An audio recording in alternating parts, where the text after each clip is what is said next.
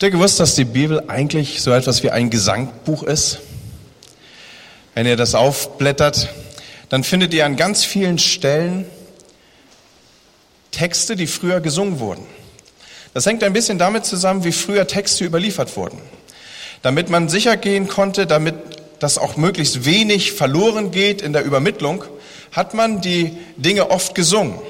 Und ihr wisst wahrscheinlich es selber an eurem eigenen äh, Erfahrungsschatz, zu bewerten, dass das, was ihr in früher Kindheit gelernt habt, was irgendwie von euch gesungen wurde, das trägt sich fort, so dass selbst in hohem Alter manches Kinderlied abrufbar ist, einfach weil man diese Dinge auswendig gelernt hat. In ähnlicher Weise dürfen wir uns große Teile und Passagen auch in der Bibel vorstellen. Manches und vieles davon ist im Lied übermittelt worden. Und äh, viele unserer Lobpreislieder, zum Teil die, die wir heute Morgen gesungen haben, auch unserer Hymnen, die wir in alten Kirchengesangsbüchern finden, es sind Texte, die aus der Bibel stammen. Und nicht zuletzt die Psalmen sind solche Liedsammlungen. Ich glaube, dieses Wissen ist jetzt kein Exklusivwissen, was nur irgendwie Pastoren gehört, sondern das wisst ihr auch. Und über all die Zeiten hinweg hat Musik eine starke Wirkung gehabt. Bis heute kannst du durch Musik entsprechend Stimmung schaffen, kannst du durch Musik anregen zu äh, Aufstand oder auch dazu, dass Dinge sich legen. Wir wissen zum Beispiel, dass David den König Saul in seinem Jezorn über Musik beeinflusst hat und ihn entsprechend zur Ruhe führen konnte. So wir verbinden mit Musik Stimmung.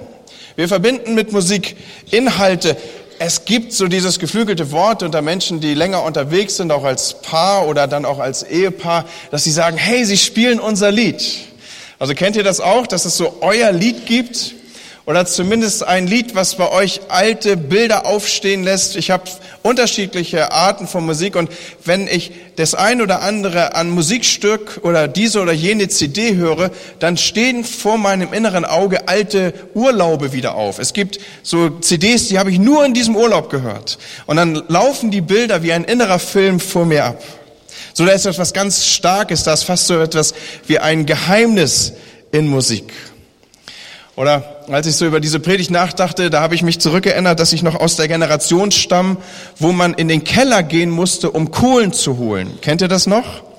Also wir hatten zwar schon so eine Zentralheizung, aber das war eine Heizung, die zentral heizte und dann über Luftkanäle, das waren so Schieber, die man auf und zu machen musste, konnte man dann die Temperatur äh, regulieren in den anderen Räumen. Und dieser zentrale Ofen, er wurde befeuert mit Kohle oder mit Brikett. Also ich sehe zumindest bei der älteren Generation, zu der ich mich auch schon rechnen darf, ihr wisst, wovon ich rede. So, und ich musste dann immer in diesen Keller, da gab es halt diese entsprechenden Kohlen, ich weiß gar nicht, das waren so bestimmte Art von, da hat man, früher hat man die dann, später hat man die dann als Schirmständer benutzt, als es Zentralheizung gab. Aber damit musste ich in den Keller und ich weiß, das war gar nicht so einfach für mich als kleiner Junge in den Keller zu gehen. Und da habe ich auch das Mittel Musik benutzt, um mich aufzubauen.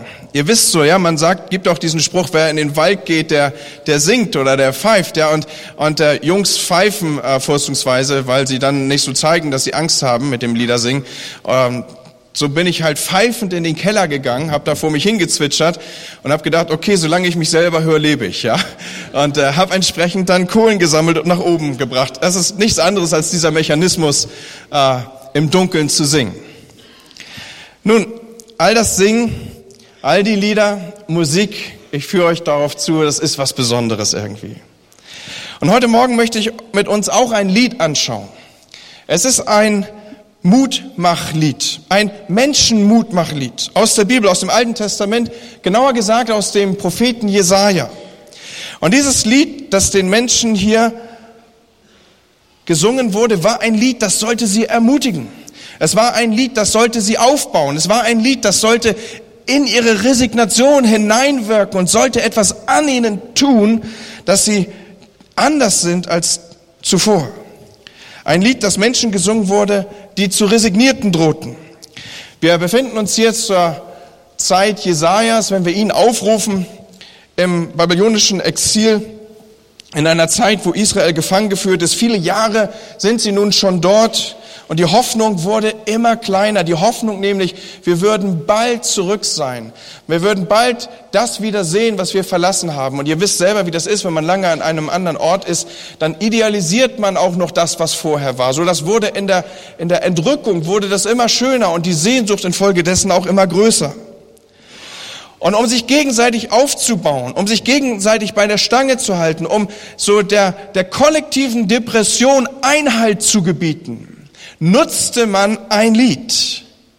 Und dieses Lied, das wir heute Morgen hier betrachten, das ist also wie gesagt ein Menschenmutmachlied, das in die damalige Zeit uns hineinführt, das dort gesungen wurde, das dort Hilfe war, aber das weit über diese Zeit hinaus ragt und reicht.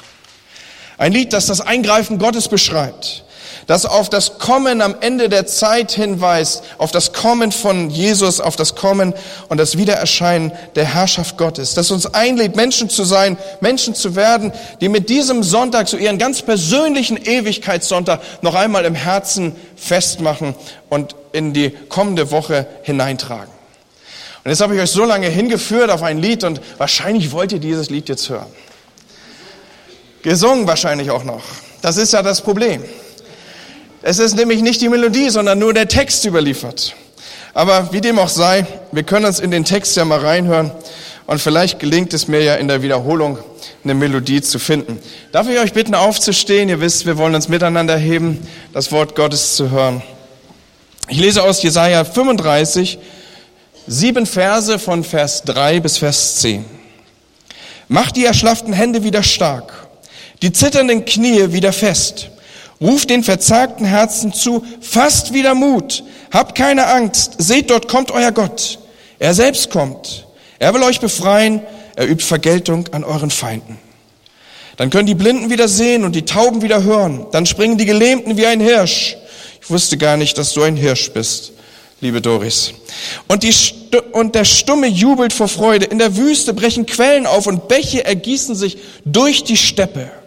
Der glühende Sand wandelt sich zum Teich und im dürren Land sprudeln Wasserquellen. Wo jetzt Schakale ihr Lager haben, werden dann Schilf und Riedgras wachsen. Eine feste Straße wird dort sein. Den heiligen Weg wird man ihn nennen. Wer unrein ist, darf sie nicht betreten. Nur für das Volk des Herrn ist sie bestimmt.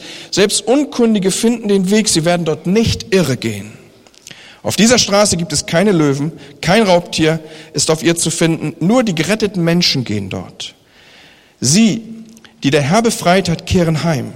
Voll Jubel kommen sie zum Zionsberg.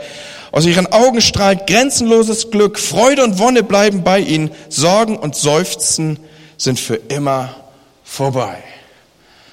Halleluja, was für ein Lied, ja? So, wie gesagt, es ist nur der Text überliefert, nicht die Melodie, aber so macht dir schlafften Hände wieder stark und die zitternden Knie wieder fest.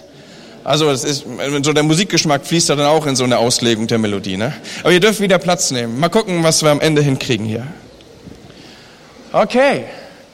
Nun seit fast 2000 Jahren wird in der Gemeinde, die sich um den Namen Jesus versammelt, immer wieder ungefähr Folgendes gepredigt, Leute.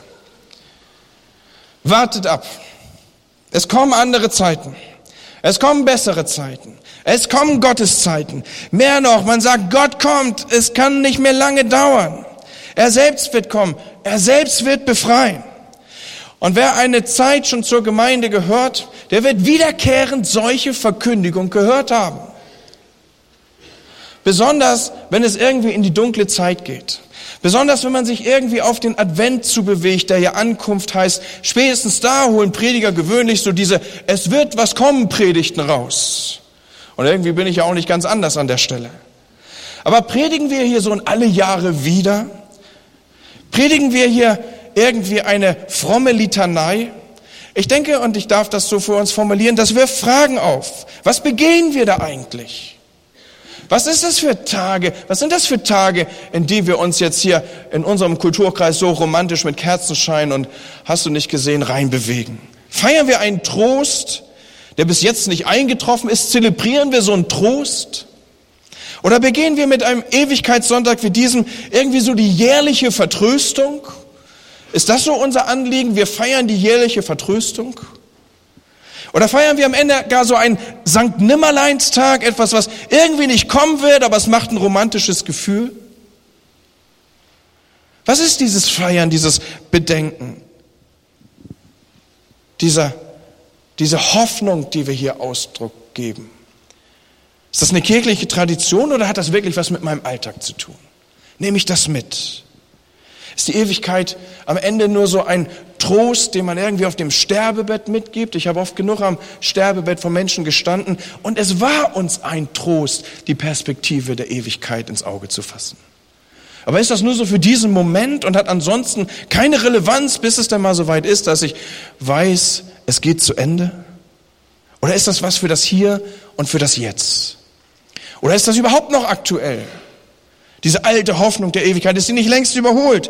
Ich will mit euch vier Gedanken zusammen anschauen, die uns ein wenig Antwort geben sollen auf und vor dem Hintergrund dieser Fragestellung. Das erste, was ich sagen will, Leute, wer die Hoffnung fahren lässt, der kann sich fahren lassen.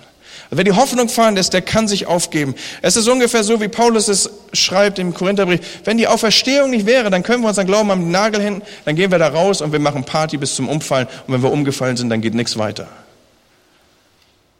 Das Ding ist nur, es geht weiter. Das Problem ist nur, das ist nicht das Ende, sondern das ist eigentlich erst der Anfang und damit sind wir wieder bei Ewigkeit und auch bei einem Ewigkeitssonntag wie den, der heute abgebildet ist. So, es mag ja sein, dass uns die Hoffnungen, die hier mit dem Text verbunden sind, nicht mehr ganz so abholen. Ich glaube und hoffe zumindest, dass es nicht zu deinem, deiner alltäglichen Herausforderung ist, dass du auf dem Weg zum Bus irgendwie äh, dich gegenüber Löwen zu wappnen hast, die irgendwie über die Straße springen können. Oder dass dein Problem oder unser Problem hier oben im Norden ist ja gar nicht so sehr die Trockenheit der Wüste. Unser Problem ist, dass es dauernd regnet, ja. So, also das sind nicht unbedingt unsere Alltagsbilder, die hier abgebildet sind. Aber auch wenn hier manches sich anders darstellt als vielleicht das, was an Ängsten und Bedrohlichkeiten im Text aufblendet, er ist doch nach wie vor aktuell. Und er ist deswegen aktuell, weil der Mensch derselbe geblieben ist. Der Mensch ist Mensch geblieben mit all seinen Ängsten, mit all seinen Sorgen, mit all seinen Erfahrungen von Leid, von Schmerz vielleicht, von Grenzen, von Scheitern, von Hinfallen, von Zerbruch und das, was ich will, kriege ich nicht hin und dieses Aufschreien, dieses Innere. Und der Text, den wir hier heute Morgen anschauen, er spricht solchen Menschen etwas zu. Er spricht genau diese Menschen an, die an ihrer eigenen Zerbrechlichkeit leiden. Und er führt ihnen etwas vor Augen. Macht die erschlafften Hände wieder stark. Die zitternden Knie wieder fest. Ruft den verzagten Herzen zu. Fasst Mut. Habt keine Angst als ich so darüber meditierte und nachdachte und sagte, okay, dieser Text an Aktualität nicht zu überbieten, ich sehe, dass der Mensch der gleiche geblieben ist, da stiegen vor meinem inneren Auge Menschen auf, deren Hände erschlafft sind. Normalerweise erschlaffen Hände nur dann, wenn sie zuvor Starkes geleistet haben. Und da sind vielleicht Menschen heute Morgen in unserer Mitte, die haben gearbeitet, die haben gerödelt, die haben angepackt, die haben zugegriffen, die, die haben vielleicht sich auch verteidigen müssen, die sind vielleicht müde vom Wehren und Abwehren. Und irgendwie scheint es, dass du vielleicht heute Morgen hier sitzt, so mit erschlafften Händen und du realisierst für dich selber, ja, das war mal anders. Aber ich bin zu müde, die Hände zu heben. Denn das meine ich jetzt durchaus im übertragenen Sinne, nicht nur im Umfeld und Kontext des Lobpreises.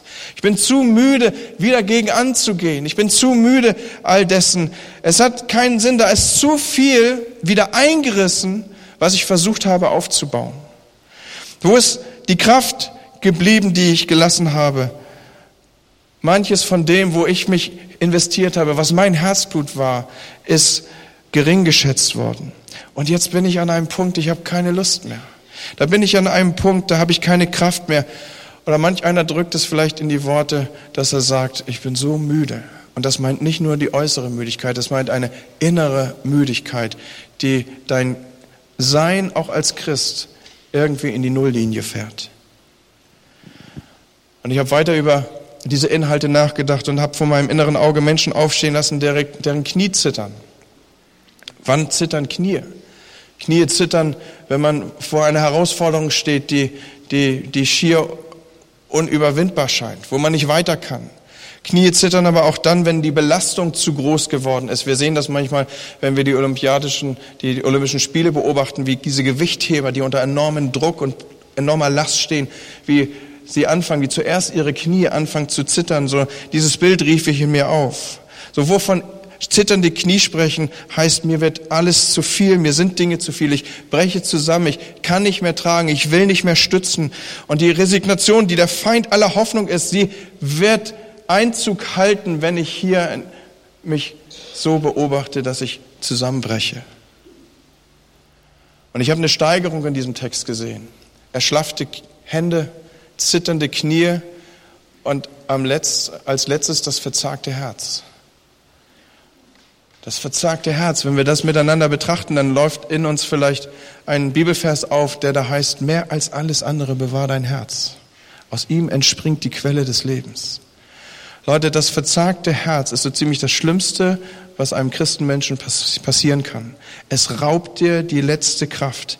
Es ist der Kern, es ist die Quelle, aus dem das Leben sprudeln soll. Und wenn sich darüber eine Schicht decken durfte, wenn sich darüber irgendwie Sand decken durfte, über diese Quelle, die dich am Leben halten soll, die dich immer wieder neu vitalisieren soll, die dich von innen heraus motivieren soll, dann bist du stark gefährdet in deinem Leben als Christ. Dann hat sich darüber ein Nebel gelegt. Dann ist ein Automatismus eingekehrt bei dir. Und ich möchte heute Morgen dir zurufen, wenn diese Quelle des Lebens, das Herz angegriffen ist, dann musst du schleunigst Gegenmaßnahmen ergreifen. Du musst schleunigst anfangen, dich innerlich aufzustellen. Du musst deinem Geist befehlen, dass er deiner Seele zuspricht. Meine Seele lobe den Herrn. Und jetzt fängt dein Geist an, deiner Seele zuzusprechen, dass Gott groß ist und dass er mächtig ist und dass er gute Gedanken über dir hat. Wenn du diesen Mechanismus nicht greifst, dein geistliches Leben wird in die Nulllinie laufen. Habt ihr das? Ihr müsst anfangen an der Stelle, innerlich aufbegehren, ihr müsst euch dagegen stemmen. Entmutigung ist die stärkste Waffe, die der Feind hat. Und du musst anfangen, dein Denken und deine Sprache zu verändern. Und du musst sagen, Gott hat gute Gedanken, er meint es gut, ich bin gut, ich bin geheiligt, ich bin stark in dem, der in mir lebt. Niemand kann mich überwinden. Der, der in mir ist, ist stärker als der, der in der Welt ist. Und du pumpst dich auf und du sagst, Gottes Wahrheit ist stärker als all die Lügen, die der Feind mir sagen will. Das ist dieser Mechanismus hier. Und mitten in das hinein darfst du zusätzlich das, was du dir zusprichst, ruhig in Lied kleiden. Darfst es ruhig in Worte kleiden, die melodisch unterlegt sind. Darfst ein Mutmachlied, nein, du es mich genauer sagen, darfst das Gottes Mutmachlied anstimmen. Fass wieder Mut. Hab keine Angst. Seht, dort kommt euer Gott. Er kommt selbst. Er will befreien. Er wird vergelten an euren Feinden. Das ist ein Lied der Hoffnung. Und das singen wir. Gott ist größer, auf ihn ist Verlass. Und dieser Geist des Kalebs, der angesichts Dingen, die er noch nicht sah, der die gleichen Riesen sah, der die gleichen Unmöglichkeiten wahrnahm wie die zehn anderen Kundschafter, er wird in dir aufstehen und Raum nehmen. Und sprich mit Leuten, Unterhalte dich mit ihnen und du weißt, nach wenigen Minuten lebt der Geist von Kaleb in ihnen oder ist es ein resignierter Geist, den der Feind hat nehmen können und wo er über die Quelle des Lebens hat Sand häufen können. Jemand mit dem Geist des Kalebs, er wird sagen, wir werden sie fressen wie Brot. Er wird sagen, die besten Zeiten kommen noch. Er wird sagen, I love my church. Er wird sagen, Gott ist groß, seine Gemeinde ist herrlich. Er wird sie wohl hinausführen. Er hat große Dinge vor. So spricht der Geist Kalebs und er sagt, wir gehen raus und gib mir das Gebirge. Gib mir das, was am schwierigsten einzunehmen ist. Ein Lied der Hoffnung. Leute, vergesst nicht Gott auf eurer Rechnung. Wie scheinbar so viele tun. Er Gott selbst. Er will befreien. Und jetzt heißt es hier weiter, er übt Vergeltung an euren Feinden. Und nun darf man sich hier keinen rachsüchtigen Gott vorstellen, der irgendwie so als Rachegott daherkommt, sondern Gott stellt das Recht derer wieder her, die für ihr Lebensrecht selber nicht mehr einstehen können. Er ist der Rechtshelfer derer, die sich selbst nicht zurechthelfen können. Er ist der, der Unterdrückten hilft, der die Gedemütigten aufbringt, der Leute, die niedergemacht wurden, wieder zurechtdrückt. Und da, wo Leute mit Macht kamen über andere, dass er diese zur Verantwortung zieht. Leute, das ist keine Hoffnung, die wir hier beschreiben, die müde zu belächeln ist. Das ist keine Hoffnung auf dem Sankt Nimmerleinstag. Das ist keine Hoffnung, mit der wir uns umgeben, der Gestalt, dass wir sagen, irgendwann wird mal irgendwas kommen. Sondern es ist eine Gotteskraft. Leute, das Wort Gottes ist eine Gotteskraft. Die Worte, die du über dir aussprichst, sind eine Gotteskraft. Die Worte, die du in dir aufsaugst, sie sind eine Gotteskraft. Wie hat Doris heute Morgen gesagt, auf diese Tageslosung, die da am 16.10. stand, konnte sie sich stellen und das Wort Gottes ist Amen und Ja und es ist so und unser Gott regiert. Leute, lasst uns gegründet sein da drin. Da ist so viel Verzagtheit um uns rum dass diese Hoffnung transportiert werden muss.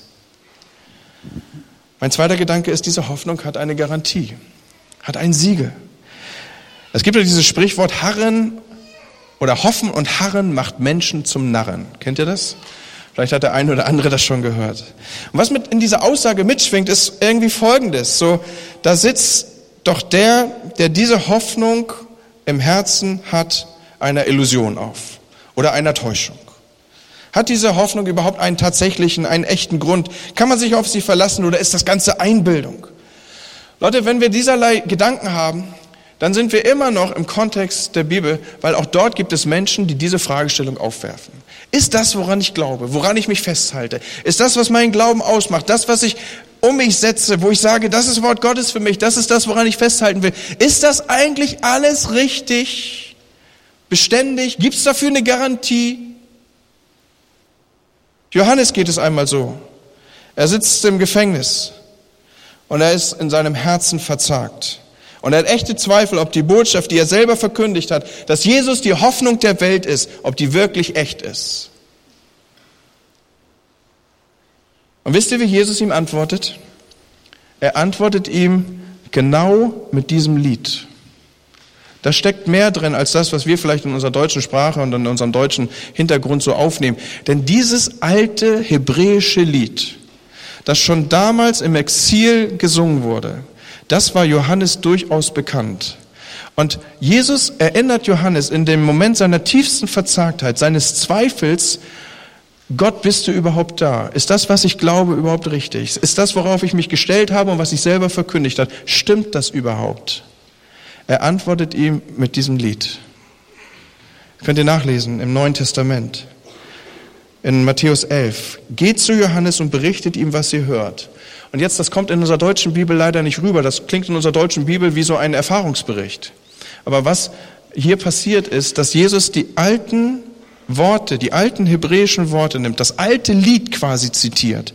Und er sagt, Blinde sehen, Gelähmte gehen, Aussätzige werden gesund, Taube hören, Tote stehen auf und den Armen wird die gute Nachricht verkündigt. Hier wird eigentlich das Lied, er, er, er sagt quasi, geht zu Johannes und singt ihm das alte Lied vor. Und Johannes hat sofort gewusst, was die Stunde geschlagen hat. Versteht ihr das? Der wusste genau, was los ist. Er sagt, ja, Genau das. Das, was Jesaja gesagt hat, das, was sein wird. Diese Hoffnung, sie ist so real. Sie bildet sich jetzt ab vor meinem inneren Auge. Ich darf jetzt schon sehen, das, was hier passiert. Jesus geht und heilt Kranke. Das ist schon jetzt das Zeichen dafür, dass das andere kommen wird. Hier ist die Garantie. In Jesus habe ich die Garantie, sehe ich die Garantie, dass mein Glaube nicht irgendwie Hirngespinst ist sondern das, was angekündigt ist, das wird sein, das, was angekündigt ist, das werde ich sehen. Freunde, in Jesus ist, ist das schon erfüllt, ein Teil dessen in Erfüllung gegangen, was diese Hoffnungsnachricht verkündigt. Und in der Auferstehung hat Jesus da noch einen draufgelegt, dass eben die letzte Wahrheit nicht der Tod ist, sondern dass es darüber hinaus ein Leben gibt dass diese Hoffnung in uns leben darf, dass nichts uns trennt von dieser Macht. Kein Tod kann uns trennen von der Liebe Gottes. Das wird hineinwirken bis in die Ewigkeit, bis ins ewige Leben. Und wenn das in dieser großen Perspektive stimmt, dann darf ich doch auch in Anspruch nehmen, dass das in meiner Alltagswelt sich schon abbildet. Dass das, was jetzt vielleicht mir vor den Füßen wie Staub liegt, dass das zu etwas wird, was aufblüht. Dass da, wo ich Dinge für tot erklärt habe, dass Gott da reinkommen kann und mir meine ganz persönliche Totenauferstehung schenken kann über Dinge, die ich lange für tot erklärt habe. Und ich glaube, jeder von uns hat so einen Totenfriedhof in seinem Inneren. Jeder von uns hat so Dinge beerdigt, hat Träume beerdigt, hat Menschen beerdigt, hat Dinge beerdigt, wo er sagt, das kriege ich nicht wieder hin, das wird nie zustande kommen. Das ist ein Traum und es bleibt ein Traum. Und ich sagte heute Morgen, das ist Teil der Ewigkeitshoffnung, dass nicht nur erst irgendwann Dinge sichtbar werden, sondern schon hier und jetzt darfst du in Anspruch nehmen, dass die Trockenheit deiner Wüste sich umschlägt und dass das, was tot ist, wieder aufsteht und lebendig ist, weil Gott mit dir unterwegs ist, weil er sagt, ja, das stimmt, weil er die Garantie gibt, weil Jesus mit uns geht und mit ihm sind alle Dinge möglich. Hi, ihr Hanseaten. Mann, das ist klasse hier. Sollte Gott nicht schwache Hände und zitternde Knie und verzagte Herzen stärken können? Ja, er kann das. Sag das doch mal. Ja, er kann das. Halleluja. Und sollte Gott nicht mein persönliches Schicksal wenden können, meine Trauer in, in Trost und in Freude verwandeln, meine Dunkelheit in Licht? Ja, er kann das. Und Leute, wie funktioniert das? Indem ich Gottes Siegel, die Garantie, die Sichtbarkeit, die Abbildung dessen, was heute schon geht, in den Fokus nehme. Nämlich, dass ich meinen Blick auf Jesus wende. Da liegt so eine tiefe Wahrheit drin, Leute. Zu allen Zeiten, durch die ganze Geschichte des Volkes Gottes oder Gott mit seinem Volk, war das Aufblicken auf ihn die Lösung für die Probleme. Ich erinnere euch an die eherne Schlange. Ja, wie ging es ihnen? Wo war Rettung? Da, wo sie das Aufgerichtete am Kreuz angeschaut haben. Ich nehme euch mit in Bibelverse hinein, wo es heißt, wie werden wir die leicht umstrickende Sünde, also dieser, dieser Schmodder des Alltags, das was, das, was uns zurückhalten will, was uns das, die, die Quelle versieben will, wie werden wir diesen Anteil in unserem Alltagsleben überwinden können. Die Bibel gibt uns einfach, indem wir aufsehen auf Jesus, den Anfänger und Vollender des Glaubens. So, wenn dein Glaube gerade den Bach abgeht, ja, dann Blick auf, auf Jesus. Das ist der Zusammenhang, den ich hier abbilde. Und ich möchte euch sagen, das, was einstmals sein wird, das hat schon hier seinen Lichtstreif und hat schon hier sein Aufleuchten, hier sein zeichenhaftes Sichtbarwerden, dass nämlich im Anblick und Aufblick auf Jesus sehe ich schon jetzt Dinge passieren, die einmal sich zukünftig in Vollendung abbilden werden. Und dass ich das hier quasi als Unterpfand sehe, das gibt mir die Hoffnung, dass das, was vorausgesagt ist für das Eins, mit Sicherheit eintreffen wird. Habt ihr das? Das hat was mit hier zu tun. Das nehme ich hier mit. Ein letztes möchte ich sagen, beziehungsweise ein vorletztes, um genau zu sein. Diese Hoffnung, sie bringt in Bewegung. Denn wie gehen wir denn jetzt damit um, mit diesem Hoffnungswort, mit diesem Wort der Hoffnung? Wir sind zunächst mal eingeladen, uns davon anstecken zu lassen. Wenn also jemand solche Hoffnung hat, dann orientiere dich zu solchen Leuten. Ich sage dir ein Geheimnis, das braucht man gar nicht aus der Bibel herableiten. Wenn irgend so ein Miesepeter da ist, der nur rumstenkert und der nur schlechte Gedanken hat und dem es total schlecht geht und der um sich herum so eine Aura von Obstfliegen verbreitet, ja? Also ihr wisst ungefähr das Bild, was ich hier zeichne. Also jemand, der nur am Rumnörgeln ist, haltet euch von ihm fern. Haltet euch von ihm fern sondern sucht stattdessen die mit einer Hoffnung. Sucht stattdessen die mit dem Geist des Kalebs. Haltet euch in der Nähe von Menschen auf, die sagen, ja, und das Beste kommt noch, und es geht mir gut, und ich darf meinen Gott rühmen, und die endliche Wahrheit ist die, die in der Bibel steht, und nicht das, was ich wahrnehme um mich herum. Weil diese Hoffnung, sie ist ansteckend. Allerdings nicht so ansteckend, wie man vielleicht eine äh, Infektionskrankheit irgendwie als ansteckend erlebt. Sondern die Ansteckung mit dieser Hoffnung, sie funktioniert nur so, wie wir es manchmal in diesen Bildern abgebildet sehen, dass eine Kerze sich an der anderen anzünden muss.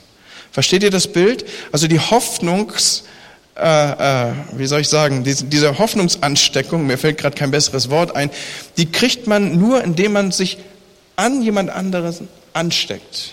Die kriegt man nicht wie so ein Virus irgendwie zugeflogen.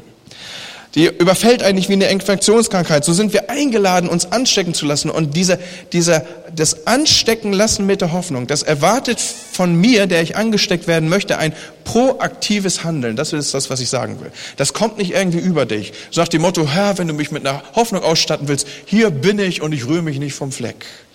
Ja, da wirst du sitzen und lange warten. Sondern was du stattdessen tun musst, ist, dich anzustecken an Menschen, in denen diese Hoffnung lebt.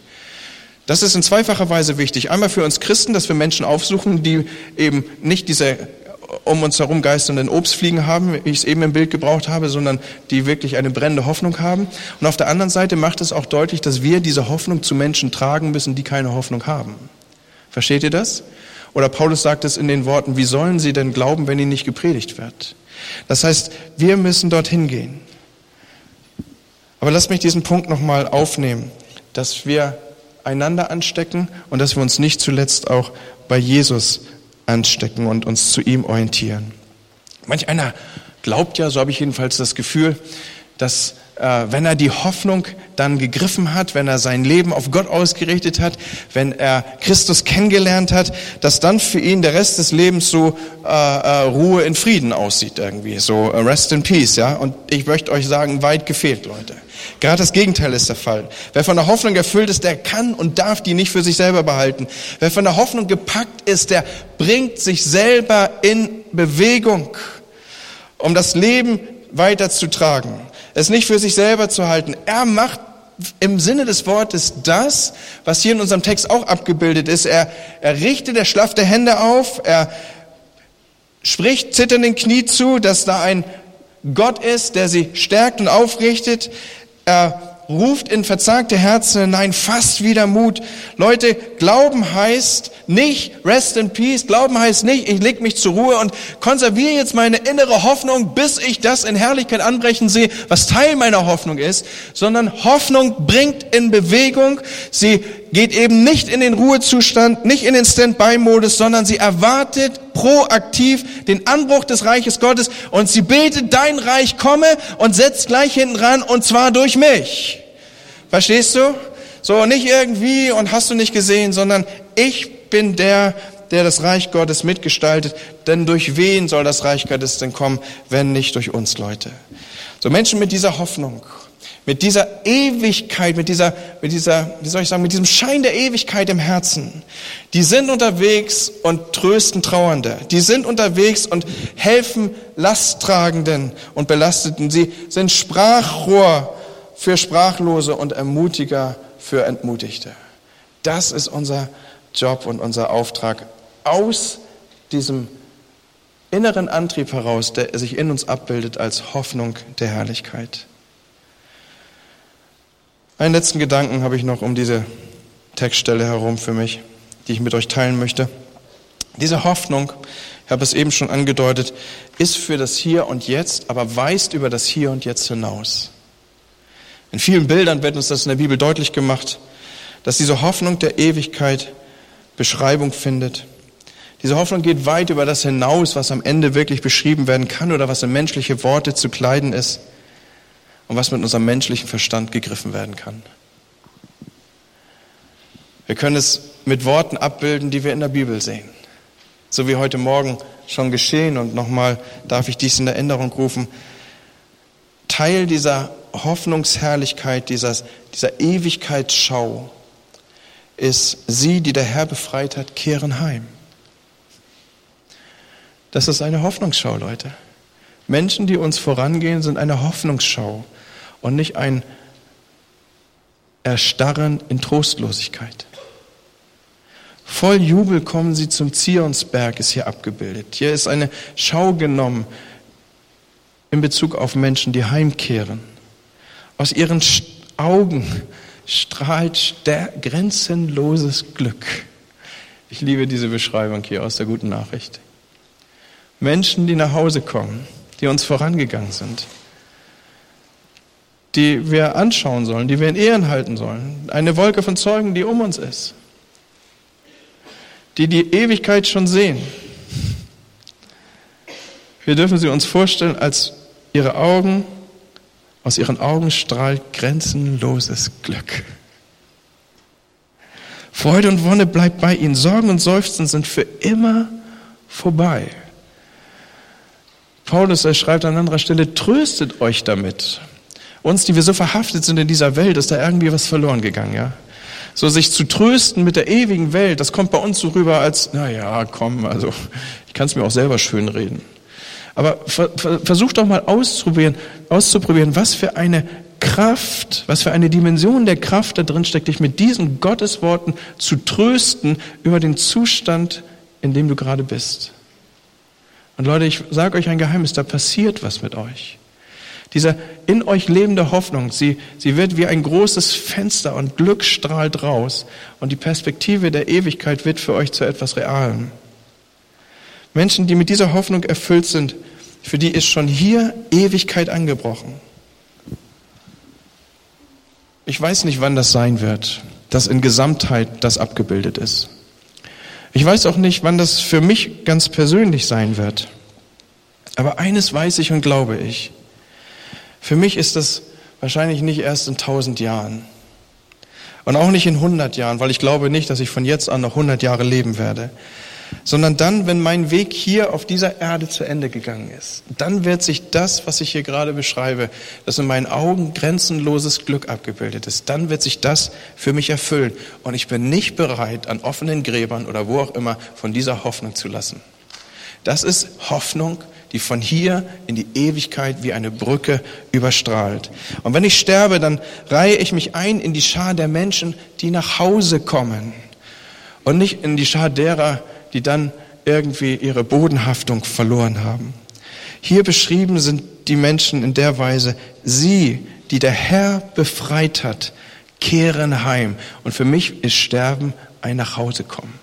Und ich möchte, dass du heute Morgen hier sicherstellst, dass es für dich auch ein Nachhausekommen ist.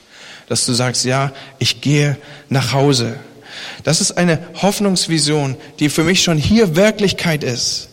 Ich werde nicht in ein Grab gelegt werden und dort werden die Dinge verbleiben, mal abgesehen von der äußeren Hülle, sondern ich kehre heim, ich gehe nach Hause, ich gehe zu meinem Herrn Jesus und ich sehe das, was ich geglaubt habe. Das ist meine Überzeugung. Und bis es soweit ist, wird es hoffentlich noch ein bisschen dauern. Auch das ist zumindest etwas, was ich mir wünsche. Aber bis dahin will ich ein Mensch sein, der mit dieser Perspektive der Ewigkeit lebt, von dieser Hoffnung angesteckt ist, der diese Hoffnung lebt und ein Mensch sein, an dem andere Menschen sich mit ihrer Lebenskerze, lass mich das Bild mal in der Weise gebrauchen, mit ihrer Lebenskerze anstecken können. Und bis dahin möchte ich jemand sein, der dieses Mutmachlied singt, der sagt, Gott ist alles möglich, der sagt, wir werden heimkehren, der sagt, es kommt der Tag, wo grenzenloses Glück aus meinen Augen schießen wird, wo Wonne und Freude da ist, wo alle Sorgen, alles Seufzen zu Ende ist. Ja, es kommt der Moment, wo Gott kommt und Freiheit spricht. Und das ist nicht irgendwann, das bricht schon hier an, aber es wird stärker und stärker und stärker. Und es wird der Moment kommen, wo ich es in Vollendung sehe. Das wünsche ich mir für uns, dass wir das jeder tief in unserem Herzen abgebildet haben. Und vielleicht sind heute Morgen Menschen hier, die sagen, nee, Andi oder Pastor oder wie immer du zu mir sagen willst, diese Hoffnung, so wie du sie beschreibst, die lebt nicht so in meinem Herzen. Da möchte ich jetzt mit dir beten. Damit ich mit dir beten kann, ist es wichtig, dass du mir kurz zeigst, dass du so jemand bist, der diese tiefe Hoffnung diese Spur, diesen Lichtstrahl der Herrlichkeit so in sich nicht abgebildet hat. Und deswegen möchte ich bitten, dass wir einen seelsorgerlichen Moment schaffen, dass wir unsere Augen schließen. Und ich möchte fragen, ist jemand heute Morgen hier, der sagt, diese Hoffnung der Ewigkeit, die lebt so in mir nicht. Aber ich möchte, dass sie in mir lebt. Ist jemand da? Dann möchte ich dich bitten, dass du mir kurz deine Hand zeigst. Dankeschön. Vielen Dank. Danke.